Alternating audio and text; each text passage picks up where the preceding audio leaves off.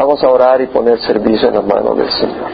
Padre, te damos gracias por la oportunidad de estar reunidos como familia, Señor, y queremos tu presencia, Señor, que tú te manifiestes, que tú refresques, bendigas, Señor, glorifícate en alabanza, usa nuestro hermano Israel como un instrumento invisible para tu gloria, glorifícate, exalta tu nombre, el lugar santísimo no es un templo físico eh, donde hay un lugar de imágenes con candelas.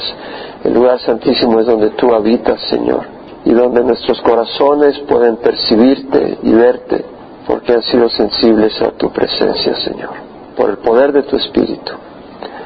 Te damos gracias que nos has llamado y has abierto nuestros ojos para verte, Señor.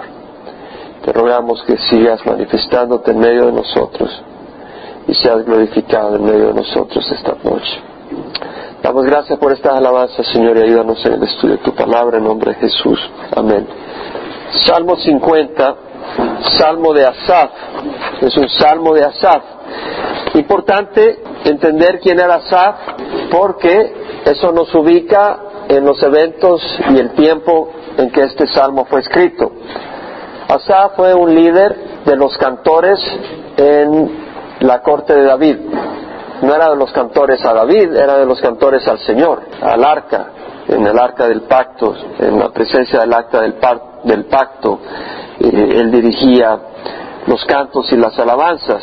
Y para tener un poco de trasfondo sobre este Asaf, vamos a hablar un poco del arca del pacto y algunos eventos que ocurrieron eh, donde entra a jugar Asaf a jugar no en el sentido de juego, sino en el sentido de interacción. Allá por el año 1105, el arca del pacto estaba en Silo. Silo era una ciudad que estaba más o menos en el medio de Israel, de norte a sur, y al oeste del río Jordán. En los días de Elcana, papá de Samuel, Samuel nació ahí por el año 1105, Elí era sumo sacerdote, los hijos de Elí eran unos caracteres bastante eh, desordenados, bastante infieles e inmorales.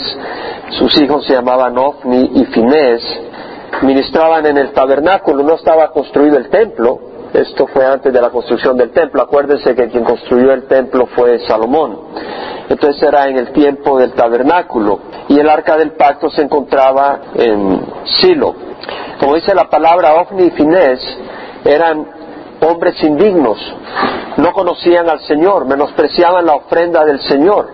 Cuando traían ofrendas, ellos le daban instrucciones a los siervos de que sacaran la carne que ellos querían. Si ellos querían alguna carne antes de que le quitaran la grasa, porque la grasa era ofrecida al Señor, ellos ahí le entraban el tenedor y a comer una carne antes de que la asaran. O sea, la ofrenda que le pertenecía al Señor, ellos se la llevaban a sí mismos. Entonces eran personas que menospreciaban la ofrenda del Señor y además eran muy inmorales, se acostaban con las mujeres que servían a la entrada de la tienda de reunión. Entonces Dios juzgó a Israel y a Elí por permitir esos desórdenes en el tabernáculo, en la tienda de reunión y no poner orden con sus hijos. Como resultado, los filisteos derrotaron a los israelitas, se llevaron el arca del pacto, destruyeron Silo mataron a Ofni y Finés y Elí, que ya era un anciano, cuando le avisaron que habían muerto sus hijos, él cayó de espaldas, se quebró la nuca y murió. Era parte del juicio de Dios. A raíz de eso, los filisteos habían tomado el arca del pacto por siete meses, la tuvieron en distintas ciudades, la tuvieron en, una de sus ciudades y eh, les causó eh, tumores, mortandad, eh, entonces la llevaron a otra, a Gat, y volvió a ocurrir lo mismo. Después la llevaron a Ecrón y los ecronitas gritaron, ¿qué quieren que nos moramos también nosotros? Y hubo un... Entonces decidieron regresar el arca del pacto, la pusieron en un carro de bueyes y los bueyes la encaminaron y llegaron a Betsemes. Allí en Betsemes los israelitas gozosos eh, recibieron el arca, pero curiosos abrieron el arca del pacto para ver la tabla de los mandamientos de Dios, ¿verdad? La ley, y ahí nomás fueron fritos ellos y, miles de otros israelitas. Realmente tú no quieres ver la ley, Es decir, estoy hablando en el sentido de la ley nos juzga y nos destruye. Es la gracia de Dios la que nos permite estar frente al Señor. Ah, de todas maneras, ante el evento que pasó ahí en Betsemes, gritaron a los de Kiria, Kiriat Jearim para que fueran ellos y se llevaran el arca para allá y se la llevaron para allá y estaba en la casa de Abinadab y ahí estuvo un buen tiempo hasta que David, cuando ya era rey, pidió traer el arca de Kiriat Jearim a Jerusalén. En el primer intento, Usa, uno de los hijos de Abinadab, cuando llevaban el arca en, un carro de bueyes, casi se vuelca. Entonces Usa trata de detener el arca y eh, ahí muere. Dios lo juzga, porque realmente el arca no tenía que haberlo llevado en una carreta. La ley de Dios indicaba que tenía que ser llevada en hombros por parte de los levitas. Así que eh, eh, ante ese evento quedó eh, el arca sin llevarse a Jerusalén y luego David intenta de nuevo, pero esta vez con los levitas llevan el arca en los hombros y, hay un gran gozo. Y ahí vamos a ver, y la llevan a Jerusalén, vamos a ir a Primera de Crónicas, capítulo 15, porque aquí aparece entonces Asaf. Primera de Crónicas, capítulo 15, versículo 14. Dice que se santificaron pues los sacerdotes y los levitas para subir el arca de Jehová, Dios de Israel. En el primer intento, no, no incluí eso, en el primer intento cuando no la llevaron a Jerusalén porque se murió Usa y Dios trajo juicio, la llevaron entonces a la casa de Obed Edom y se quedó en la casa de Obededom unos meses y Dios prosperó a Obededom. Entonces ya dijo David, no, traigamos a Jerusalén. Y fue así que la llevaron a Jerusalén. Pero vemos acá en el capítulo 15 de Crónicas, versículo 14, se santificaron los sacerdotes y los levitas para subir el arca de Jehová, Dios de Israel. Y los hijos de los levitas llevaron el arca de Dios sobre sus hombros con las barras puestas como Moisés había ordenado conforme a la palabra de Jehová. Entonces David habló a los jefes de los levitas para que designaran a sus parientes los cantores con instrumentos de música, arpas, liras y címbalos muy resonantes, alzando la voz con alegría. Vemos que David eh, da órdenes para que eh, cantaran con instrumentos de música, con arpa, liras, címbalos, o sea, una festividad, y alzando la voz con alegría. Y los levitas designaron a Emán, hijo de Joel, que era descendiente de Coat, descendiente de Leví, por supuesto, y de sus parientes a Asaf, hijo de Berequías. Asaf era descendiente de Gersón y descendiente de los levitas, y de los hijos de Merari, su pariente Etán. Entonces vemos acá a tres que están mencionados acá, y de entre ellos está Asaf, para hacer celebración con música, ¿verdad? Con instrumento, con cantos. Y el versículo 19 dice, los cantores, Emán, Asaf y Etán, fueron designados para hacer resonar címbalos de bronce. Este Asaf, eh, además de cantar, sonaba esos címbalos, con gran ruido, con gran entusiasmo. Y el versículo 28 dice, Israel iba subiendo el arca del pacto del Señor con aclamaciones, con sonido de bocina, con trompetas, con címbalos muy resonantes, con arpas y liras. De hecho, cada seis pasos sacrificaban estaban haciéndolo con un temor santo de Dios. Cada seis pasos sacrificaban eh, carneros y novíos porque tenían miedo del juicio de Dios, el Dios es santo. Y, y, bueno, cuando ya llegaron a Jerusalén y todo fue exitoso, hubo una gran celebración, David les dio torta de pasas, le dio carne a cada persona, y luego en el versículo 4 del capítulo 16 dice, designó a algunos levitas como ministros delante del arca de Jehová para que celebraran dieran gracias y alabaran a Jehová Dios de Israel. Asaf el jefe, y segundo después de él Zacarías, después Jehiel, Semiramot, Jehiel, Matatías, Eliab, Benaía, Obededom y Jehiel con instrumentos musicales, arpas, liras. También Asaf tocaba címbalos muy resonantes. Entonces vemos ellos estaban como ministros y es muy importante porque vemos acá cuál es el propósito de este grupo. Este grupo fue levantado por David, ungido por Dios, por el Espíritu Santo, para levantar a un grupo para que estuviera ante el acta del pacto, al arca del pacto que representaba el lugar donde se encontraba Dios con el pueblo. Y donde se encontraba Dios con el pueblo y donde el pueblo venía a buscar de Dios, iban a celebrar Iban a dar gracias e iban a alabar y para eso estaba este grupo, para usar instrumentos y celebrar qué? De hecho, la palabra celebrar en la New King James Version dice commemorate, conmemorar, recordar. Y en el hebreo sacar quiere decir causar que recuerden en, la, forma del verbo es causar que recuerden, causar que puedan entender, mencionar con el propósito de resaltar la grandeza de Dios, sus obras maravillosas, su fidelidad. Tenían mucho que celebrar, mucho que recordar.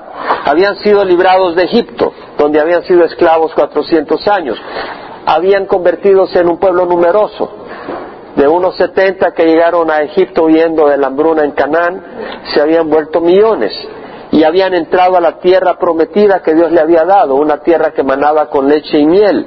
David había conquistado Jerusalén, que estaba en manos de los jebuseos, un lugar impenetrable. Tenían enemigos, pero Dios le daba la victoria a David contra, contra sus enemigos.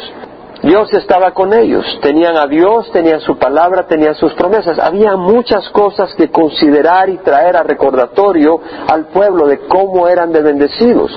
Entonces era para conmemorar, dice el versículo 4, también para que dieran gracias. Interesante la palabra gracias, dar gracias. En el hebreo yadá quiere decir lanzar, tirar como quien, como quien lanza una piedra, como quien tira una piedra. ¿Y de dónde relacionas tirar con dar gracias?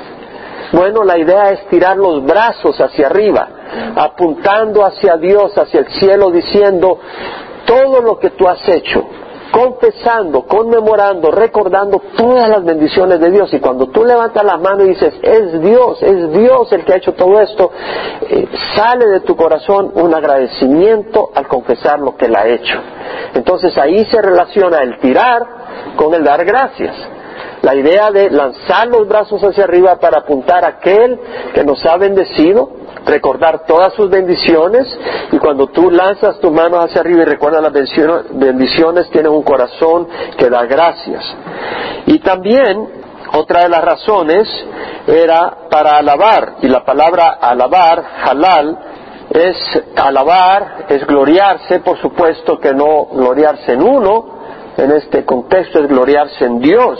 Y gloriarse quiere decir declarar sin inhibición, con, gozo, con valentía, sin, sin pena, sin temor a qué dirán, sin avergonzarse, reconocer agradecido, eh, orgulloso de los logros, del carácter, de los atributos, de los, de los favores de Dios para su pueblo.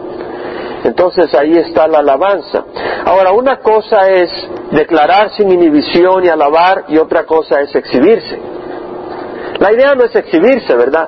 Es decir, nosotros aquí en la alabanza podemos levantar los brazos para alabar al Señor, está bien. Pero la idea no es levantar los brazos para que la gente nos vea y diga, mira qué espiritual es.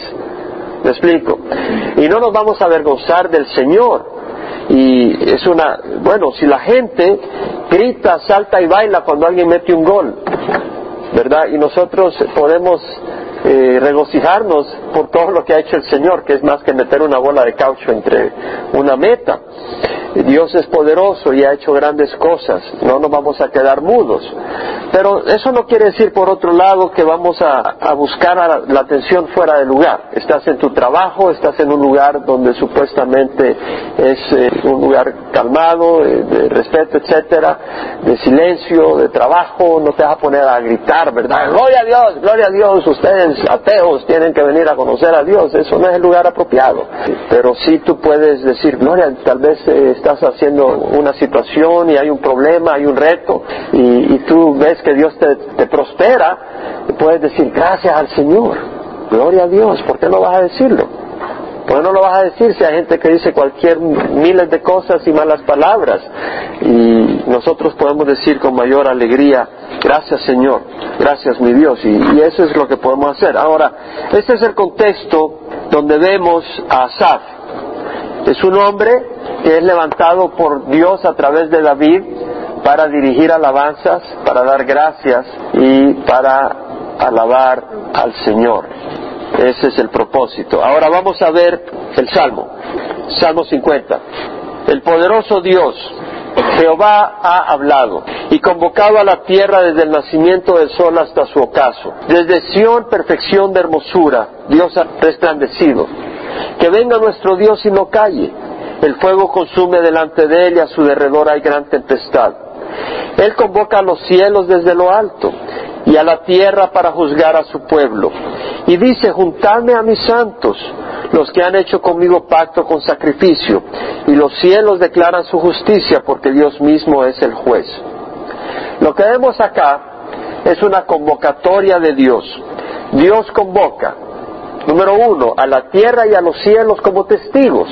¿Por qué? Porque la tierra y los cielos han sido testigos del proceder de Dios con el pueblo de Israel y del proceder de Israel con el pueblo de Dios. Entonces por eso dice en el versículo 1, el poderoso Dios Jehová ha hablado y convocado a la tierra, ha convocado a la tierra como testigos, ¿desde dónde? Desde el nacimiento del sol hasta su ocaso, por todos los lados. Y luego dice en el versículo 4, Él convoca a los cielos desde lo alto y a la tierra. Entonces vemos esa convocatoria. ¿Cuál es el propósito de convocarlos? El propósito es de convocarlos para juzgar, para que sean eh, jueces, testigos testigos, no jueces, ellos son testigos, el juez es el Señor. Ahora el Señor convoca no solo a los cielos de la tierra, sino que convoca a su pueblo. Entonces vemos que dice, Él convoca a los cielos desde lo alto y a la tierra para juzgar a su pueblo y dice, juntadme a mis santos, los que han hecho conmigo pacto con sacrificio. Entonces está convocando a su pueblo. Juntadme a mis santos. Él viene a convocar para juzgar a su pueblo. Su pueblo son sus santos. Ahora, la palabra santos, acá la palabra usada es hasid, y eso quiere decir a sus fieles, a sus piadosos. Reunid a mis fieles, a mis piadosos, porque el Señor los va a juzgar.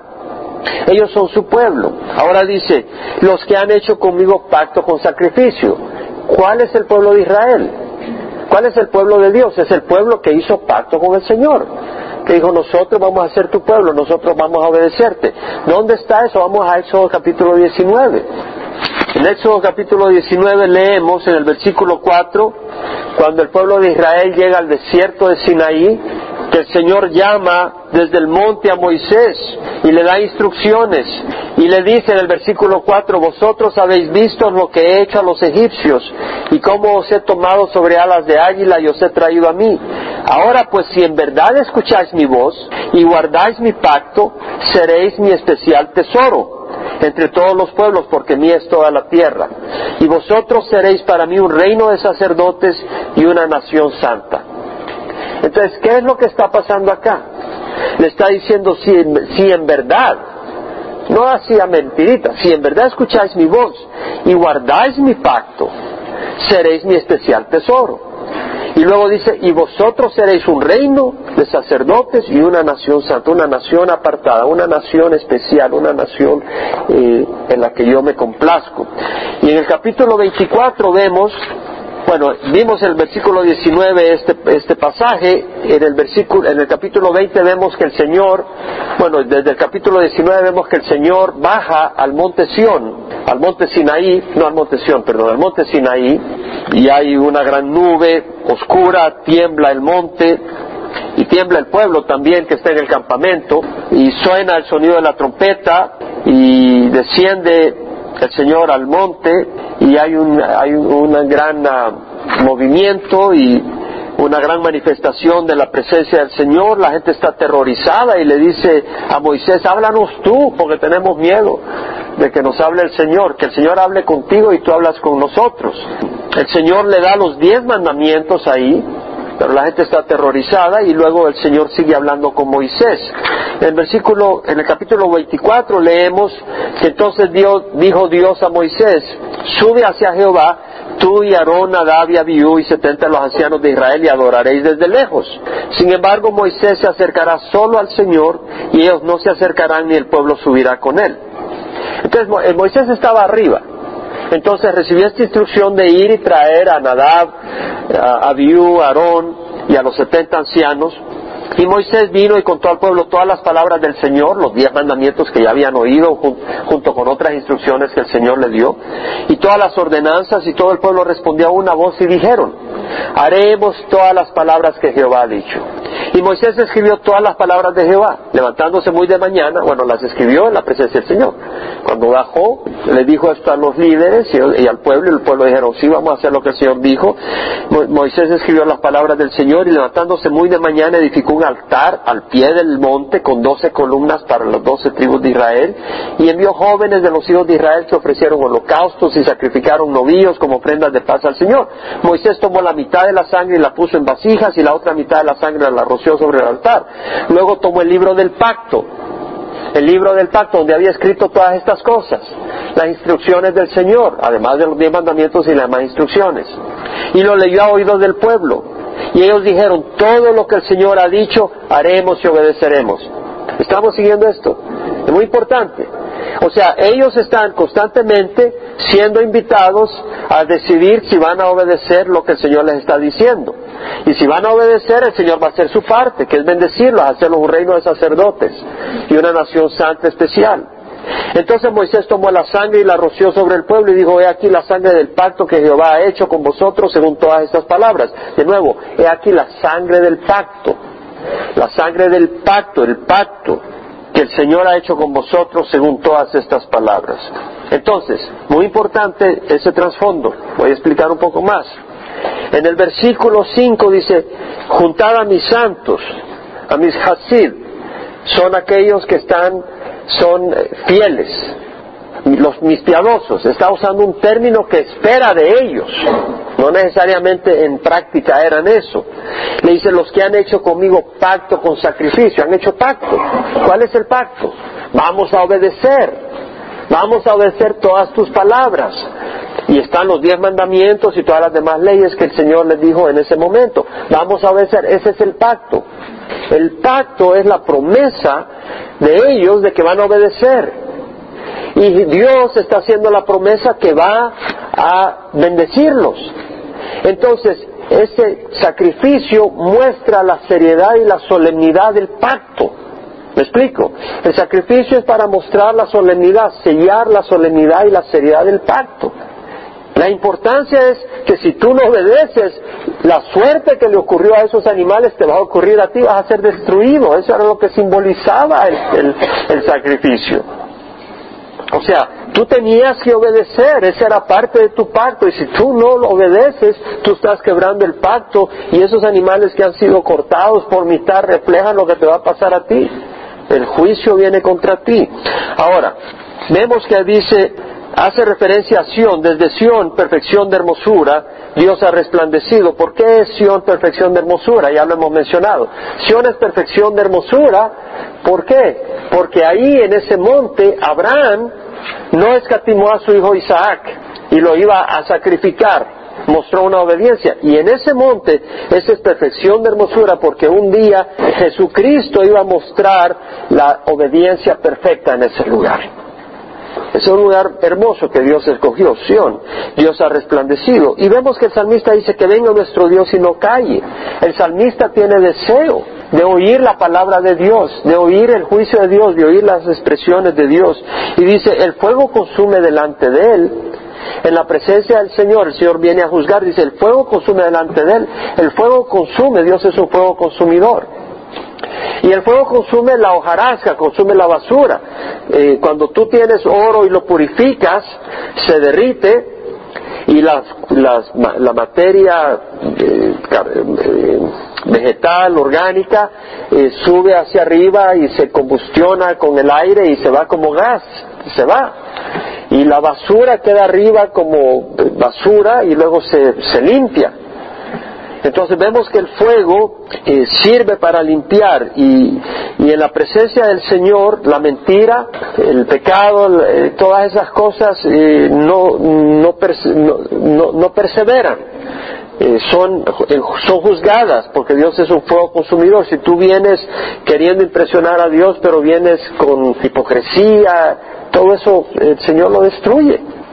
Ahora, Dice más adelante, los cielos declaran su justicia, porque Dios mismo es el juez. Bueno, pienso que Dios, los cielos declaran la justicia de Dios en muchas maneras. En el tiempo de Israel lo declaraba de varias maneras. Una de las maneras, aquí la palabra eh, justicia Sedec quiere decir rectitud, lo que es justo. Eh, en cierta manera, el Señor retenía la lluvia cuando el pueblo de Israel eh, se alejaba de Dios. Y cuando el pueblo de Israel era fiel, el Señor mandaba sus lluvias. Entonces el cielo mostraba la justicia de Dios. Dios es justo. Los cielos declaran su justicia porque Dios mismo es juez. Entonces vemos pues acá que Dios está convocando a su pueblo, los que han hecho pacto con sacrificio. Y lo importante acá es ese pacto, que ellos han prometido cumplir la palabra. Y luego dice en el versículo 7, oye pueblo mío y hablaré. Israel, yo testificaré contra ti, yo soy Dios tu Dios. Entonces está haciendo un llamado al pueblo y le dice, oigan, oye, oye, pon atención lo que voy a decir. Y lo llama pueblo mío. Habla de esa intimidad, de esa relación personal. Ustedes son mi pueblo. Yo soy tu Dios, está diciendo. Es una relación, yo les conozco, yo he caminado con ustedes, ustedes han caminado conmigo. Yo conozco, yo voy a testificar contra ustedes porque yo conozco y soy testigo de lo que ha pasado. Y ahora viene Señor, aquellos que ha llamado Hasid, o sea, santos, aquellos que ha llamado fieles y piadosos, pero en, término nominal, porque ahora va a testificar contra ellos. ¿Y qué es lo que va a, es lo que va a testificar? Lo vemos en el versículo 9. Antes de, antes de testificar contra ellos, aclara, dice, no te reprendo por tus sacrificios, ni por tus holocaustos que están continuamente delante de mí. ¿Te das cuenta? No te reprendo por tus sacrificios ni por tus holocaustos que están continuamente delante de mí. Ellos estaban llevando a cabo sacrificios. Ellos estaban ofreciendo ofrendas y holocaustos continuamente. el Señor dice, esa es tu manera de relacionarte conmigo. Y el Señor dice, un momento, es que los sacrificios no eran lo más importante, lo más importante era tu parte en el pacto, de oír mi voz, de caminar conmigo. Ahora, ¿por qué había un sistema de sacrificios? Porque somos imperfectos.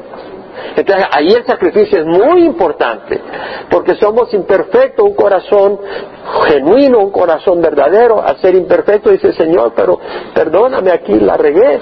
Y el Señor dice, no, para eso es que el sacrificio también. Hay sacrificios para espiar, para expiación, eh, sacrificio para perdón, ¿verdad? Que cubría los pecados y apuntaban al sacrificio de Jesucristo. Entonces acá le dice, no te reprendo por tus sacrificios que están continuamente delante de mí. Y una vez más, recordémonos lo que le dijo el Señor a Samuel, a, perdón, a Saúl, que fue rey antes de David. Se complace Jehová tanto en holocaustos y sacrificios como en la obediencia a la voz del Señor. Entonces vemos acá este Asaf, es después de, esta reprensión que le da Dios a través de Samuel a Saúl. Se complace Jehová tanto en sacrificio y en holocausto y sacrificio como en obediencia a la voz de Jehová. Y aquí el obedecer es mejor que un sacrificio. Y el prestar atención que la grosura de los carneros. El Señor mismo lo está diciendo. Cuando hablo de sacrificio no me está hablando del sacrificio de Jesucristo, no vaya a confundir. Pero estoy hablando de que uno puede estar haciendo sacrificios para aplacar la ira de Dios y dice, Señor, pero tú estás desobedeciendo. Tu corazón está lejos de mí. Tu corazón no está buscando mi palabra ni obedeciendo mi palabra. Entonces tú crees que por estar viniendo a la iglesia ya hice el sacrificio. Voy a, voy a hacer lo que yo quiero en mi negocio. Voy a mentir. Yo no voy a pagar impuestos. Voy a vender la leche adulterada de todas maneras voy a la iglesia el domingo, miércoles, viernes, voy a la reunión de oración, me levanto a las 5 de la mañana, el sábado. Todo eso puedo hacer. el Señor dice, bueno, ese es tu sacrificio, pero estás desobedeciéndome. Y dice, la rebelión, el prestar atención, es mejor que la grosura de los carneros y el obedecer es mejor que un sacrificio, porque la rebelión es un pecado de adivinación, peor o es como un pecado de adivinación y la desobediencia como iniquidad de idolatría. Por eso le dice Samuel a Saúl, por cuanto has desechado la palabra de Jehová, él también te ha desechado. Entonces la obediencia a la palabra es tan importante. Entonces, vemos acá que dice el Señor, del versículo 9 a 13, no tomaré novío de tu casa ni machos cabríos de tus apriscos, porque mío es todo animal del bosque, y el ganado sobre mil colinas. Toda ave de los montes conozco, y mío es todo lo que en el campo se mueve. Si yo tuviera hambre, no te lo diría a ti, porque mío es el mundo y todo lo que en él hay. ¿Acaso he de comer carne de toros o beber sangre de machos cabríos? O sea, lo que está diciendo acá el Señor es claro, dice, yo no necesito agarrar un novillo de tu casa, ni machos cabríos de tus apriscos, de hecho todo me pertenece, es mío, no te los tengo que quitar, son míos, son míos, dice, porque mío es todo animal del bosque y el ganado sobre mil colinas. Toda ave de los montes conozco y mío es todo lo que en el campo se mueve. Si yo tuviera hambre no te lo diría a ti porque mío es el mundo y todo lo que en él hay. O sea, el Señor dice, y si yo tuviera hambre no te lo diría a ti porque yo, soy dueño de todo. Y luego dice, ¿y acaso yo voy a comer carne de toros o beber sangre de machos cabríos? Dice, Señor, eso no, yo no necesito, dice. ¿Verdad? Entonces es, eh, claro que había un sistema de ofrendas. Y el sistema de ofrendas mostraba eh, la dedicación del pueblo hacia Dios, pero eso era fiel representación de dedicación si había obediencia en el corazón.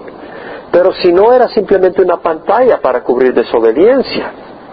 Entonces vemos acá que dice el Señor en el versículo 14, ofrece a Dios sacrificio de acción de gracias y cumple tus votos al Altísimo. E invócame en el día de la angustia y yo te libraré y tú me honrarás. el Señor dice, no quiero sacrificios. Por supuesto que el Señor quiere sacrificios de cierta manera, porque había establecido un sistema de sacrificios. De hecho, en Malaquías dice, ¿por qué me traes lo que no sirve? Tráeme lo mejor. ¿Por qué? No porque el Señor quería bueyes y machos cabríos para comérselos, pero porque eso mostraba el amor del pueblo hacia Dios. Por eso, en ese sentido.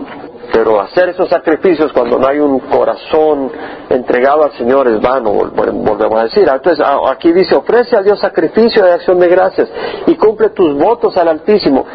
Sacrificio de acción de gracias, ¿qué quiere decir? En vez de, en vez de los sacrificios que estás ofreciendo, me interesa más que muestre un corazón agradecido. Es decir, imagínate un padre que bendice a sus hijos y le ayuda y, les, y sus hijos no tienen ningún agradecimiento a ellos, ¿verdad?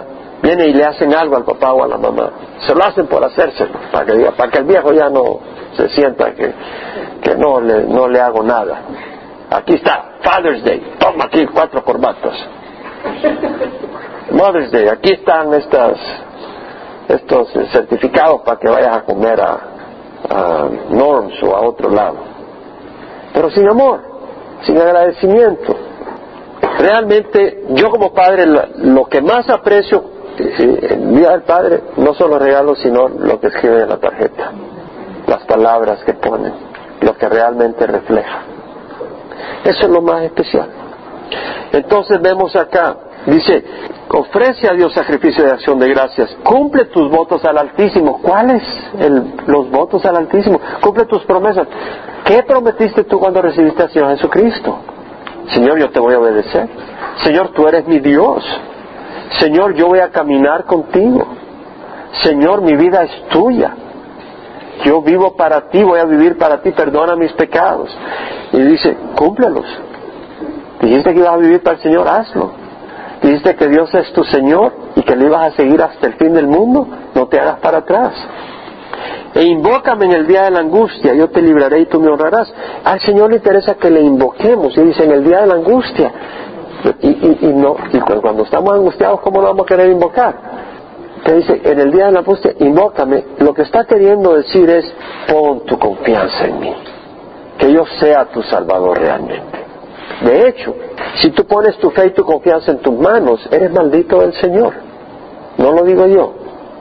Si, tú pones tu fe y tu confianza, tú dices, estoy en una crisis económica, mira la economía, pero yo sé cómo. Yo tengo habilidad. Es maldito del Señor, dice el Señor. Si tú, pones tu fe y confianza en tus fuerzas e inteligencia, no, yo soy inteligente, yo tengo tres doctorados, este, el otro, y yo voy a salir adelante, el Señor dice, maldito del Señor, estás poniendo tu fe en ti, dice el Señor. Si tú pones tu fe y tu confianza en el gobierno, no que ahora los demócratas ya tenemos a Barack Obama y vamos a salir adelante. Tú pones tu fe y tu confianza en el gobierno y sus líderes, dice, maldito del Señor, maldito del Señor. O si tú pones tu fe y tu confianza en la empresa, no, pero yo estoy en una empresa que no se hunde, esa empresa está de las mejores, y mi jefe este, yo voy a salir adelante porque ellos y ellos y yo sé que, Y el Señor eres maldito del Señor. Si tú pones tu fe y tu confianza en un santo, en una santa, en una denominación, es maldito del Señor. Si tú pones tu fe y tu confianza en un doctor, en su medicina, bueno, el Señor puede usar medicina, el Señor usa medicina, usa doctor, pero si, pero el Señor es el único que te puede sanar. Es el Señor, y si el Señor no quiere, te puedes traer al mejor cirujano, te puedes traer las medicinas más caras. Si el Señor no te quiere sanar, no te sanas, hagas lo que hagas y vayas con los mejores médicos del mundo. Vamos a Jeremías, capítulo 17, versículo 5. Así dice Jehová, maldito el hombre que en el hombre confía y hace de la carne su fortaleza y de Jehová se aparta su corazón. Maldito el hombre que en el hombre confía y hace de la carne su fortaleza. Esa carne puede ser tus manos, puede ser tu inteligencia, puede ser tu compañía, puede ser tu jefe, puede ser una persona, puede ser una denominación, puede ser un santo, puede ser una santa. Maldito el hombre que en el hombre confía y hace de la carne su fortaleza y de Jehová aparta su corazón. Será como el arbusto en el yermo, no verá el bien cuando venga habitará en pedregales en el desierto, tierra salada y sin habitantes. En otras palabras está diciendo maldito, dice. Maldito el hombre que en el hombre confía. No lo dije yo, lo dice el Señor. Eh, entonces quiere decir que si tú estás pasando una crisis ahora, si tú estás en un problema, ya sea en tu relación matrimonial, ya sea con tus hijos, ya sea en tu familia, ya sea en tu trabajo, ya sea en esto, aquí o allá, si tú tienes un problema y tú dices, y pones tu fe en algo que no sea Dios, eres maldito de Dios. Es Dios quien te puede sacar adelante. Solo Dios. Y en Dios vamos a confiar. No quiere decir que no vas a usar las cosas que Dios te da, pero tienes que reconocer que es Dios. No quiere decir, bueno, ahora que Dios me saque adelante. Necesito comer, necesito dinero. No voy a trabajar porque yo confío en Dios. Eso no es confiar en Dios, eso es ser perezoso, holgazán y buscar una excusa. Explico, nos vamos a, vamos a trabajar, vamos a hacer nuestra parte, pero vamos a poner nuestra fe y confianza en el Señor. Ahora dice, bendito es el hombre que confía en Jehová. ¿Verdad? Cuya confianza es Jehová. Ya ni siquiera dice cuya confianza es en Jehová. Bendito el hombre que confía en Jehová, dice. Cuya confianza es Jehová. Jehová es mi confianza. Ahora dice, será como árbol plantado junto al agua, que extiende sus raíces hacia la corriente. Ahí está. No temerá cuando venga el calor. Pon, atención. No temerá, ¿qué quiere decir? Va a tener paz. No temerá cuando venga el calor. ¿Qué, qué hace el calor? Achicharra, marchita, quema. Va a quemar las plantas, las va a secar, las va a destruir. Entonces dice, no, va a haber paz cuando viene la crisis, porque tiene su confianza en el Señor. No quiere decir que a veces no somos tambaleados. La confianza no está basada en nuestras emociones. Nuestras emociones nos van a traicionar. La confianza no es que nuestras emociones no nos traicionen, la confianza es nuestras acciones reflejan que estamos poniendo la confianza en Dios. ¿Por qué? Porque no estoy recurriendo a robar, no estoy recurriendo a hacer otras cosas y estoy esperando en Dios. Estoy esperando en Dios en mi corazón. Ahí está la confianza. Y, sus hojas estarán verdes. Entonces, eh, cuando pienso las hojas que están verdes, no está hablando del fruto, está hablando de la apariencia de ese árbol. Esa apariencia muestra vida, esa apariencia muestra salud, muestra paz. Entonces dice, en la crisis vas a mostrar paz, vas a mostrar vida y que no te has marchitado. En año de sequía no se angustiará. El año de sequía es cuando viene la crisis, cuando, cuando viene, cuando dice cuando llueve, aporrea, cuando cae, cae fuerte la cosa. Y así es. Pero dice, no, eh, no se angustiará, vas a tener paz, no va a haber temor, ni cesará de dar fruto. Va a haber fruto. Entonces el Señor promete que cuando nosotros ponemos nuestra confianza en el Señor, vendrá el calor, vendrán las crisis, pero podemos tener paz y podemos tener salud y vida en medio de ellas y no desmoronarnos. Es la promesa del Señor. Luego dice, pero al impío Dios le dice, o sea que le ha hablado al pueblo y le dice que es lo que él quiere, un sacrificio de acción de gracias. Les ha reprendido, pero dentro de los que ha reprendido, sus santos serán aquellos que realmente aceptan la reprensión. Y aquellos que no aceptan la represión no tienen nada de santos, son impíos. Entonces aquí le habla al impío, pero al impío le dice, ¿qué derecho tienes tú de hablar de mis estatutos y de tomar mi parte en tus labios? Le tira fuerte. ¿Qué derecho tienes tú de hablar de mis estatutos? En otras palabras, tú andas haciendo maldad y andas la Biblia en tu mano. El Señor dice, ¿qué derecho tienes de andar usando mi palabra? Si eres un malvado de corazón y no te has arrepentido.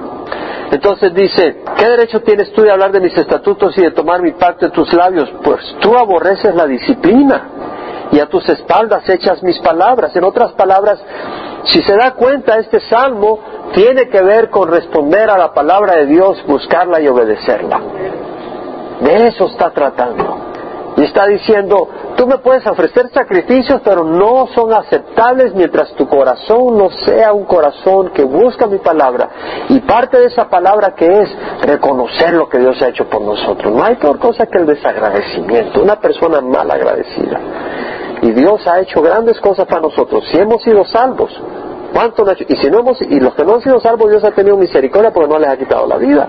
Entonces Dios les está dando un chance para que vengan al arrepentimiento. Pero los que hemos venido, los que ya somos salvos, podemos darle gracias a Dios por nuestra salvación. Dios ha perdonado todos nuestros pecados. Dios nos ha dado el Espíritu Santo, un consolador. Dios nos ha dado su palabra. Dios nos ha dado a Jesucristo, que está con nosotros. Y Dios nos ha dado luz y intimidad con Dios. Has experimentado un tiempo íntimo con el Señor. Es importante. A veces hay momentos difíciles. A veces tal vez no te puedes dormir en la noche porque te das vuelta y te das vuelta porque los problemas te acosan, te angustian.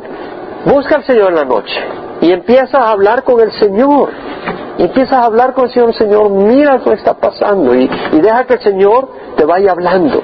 Y si tú eres una persona de la palabra de Dios, leyendo la palabra de Dios, en tu tiempo personal te vas a dar cuenta que Dios te va a hablar con su palabra.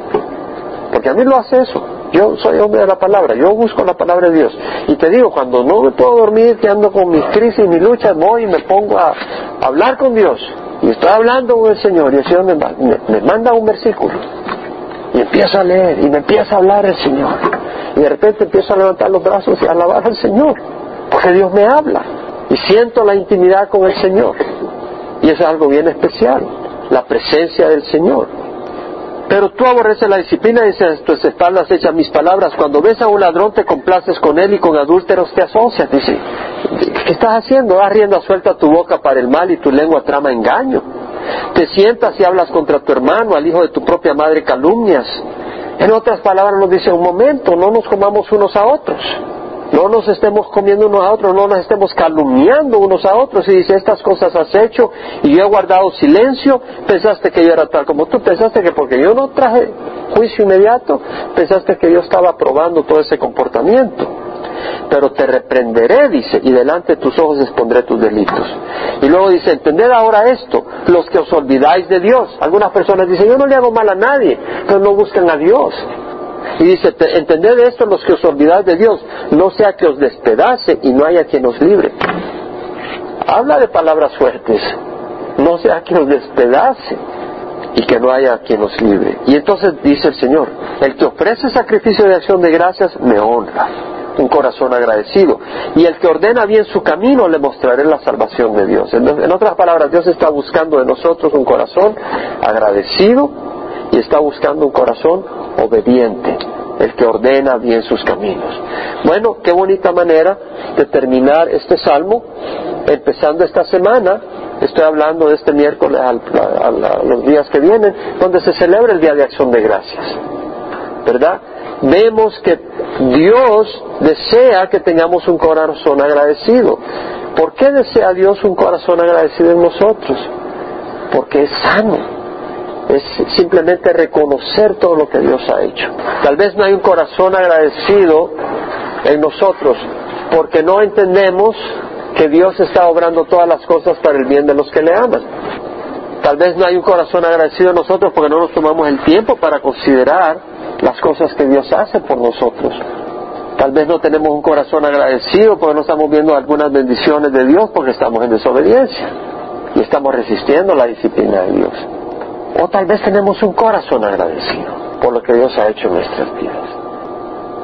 Padre, yo te ruego, Señor, que en Calvary Chapel de Manuel tú seas honrado y que nosotros, Señor, seamos un pueblo agradecido. Nos reunimos los domingos, los miércoles y otros días de la semana y, y tenemos tiempo de alabanza. Y muchos en nuestra congregación en algún momento no consideraban la alabanza tan importante, venían solo al estudio de tu palabra. Cuando la alabanza era el momento de levantar y tirar nuestros brazos al cielo y decir, Señor, tú has hecho tantas cosas y mereces nuestra gracia, mereces nuestra alabanza. Yo te ruego que abras en nuestros corazones. Bueno, ¿qué puedo decirte, Señor? Tú nos has hecho tantas cosas. Abre los ojos de cada uno de nosotros. No permita que nuestros corazones se endurezcan. Tal vez lo mejor que podemos hacer para cerrar este tiempo es alabarte, mostrando un corazón agradecido. Entonces, juntos, acompáñenme, hermanos, a alabar al Señor, a declarar sus, su gloria, sus bondades, sus maravillas, a darle gracias por las cosas que hace por nosotros.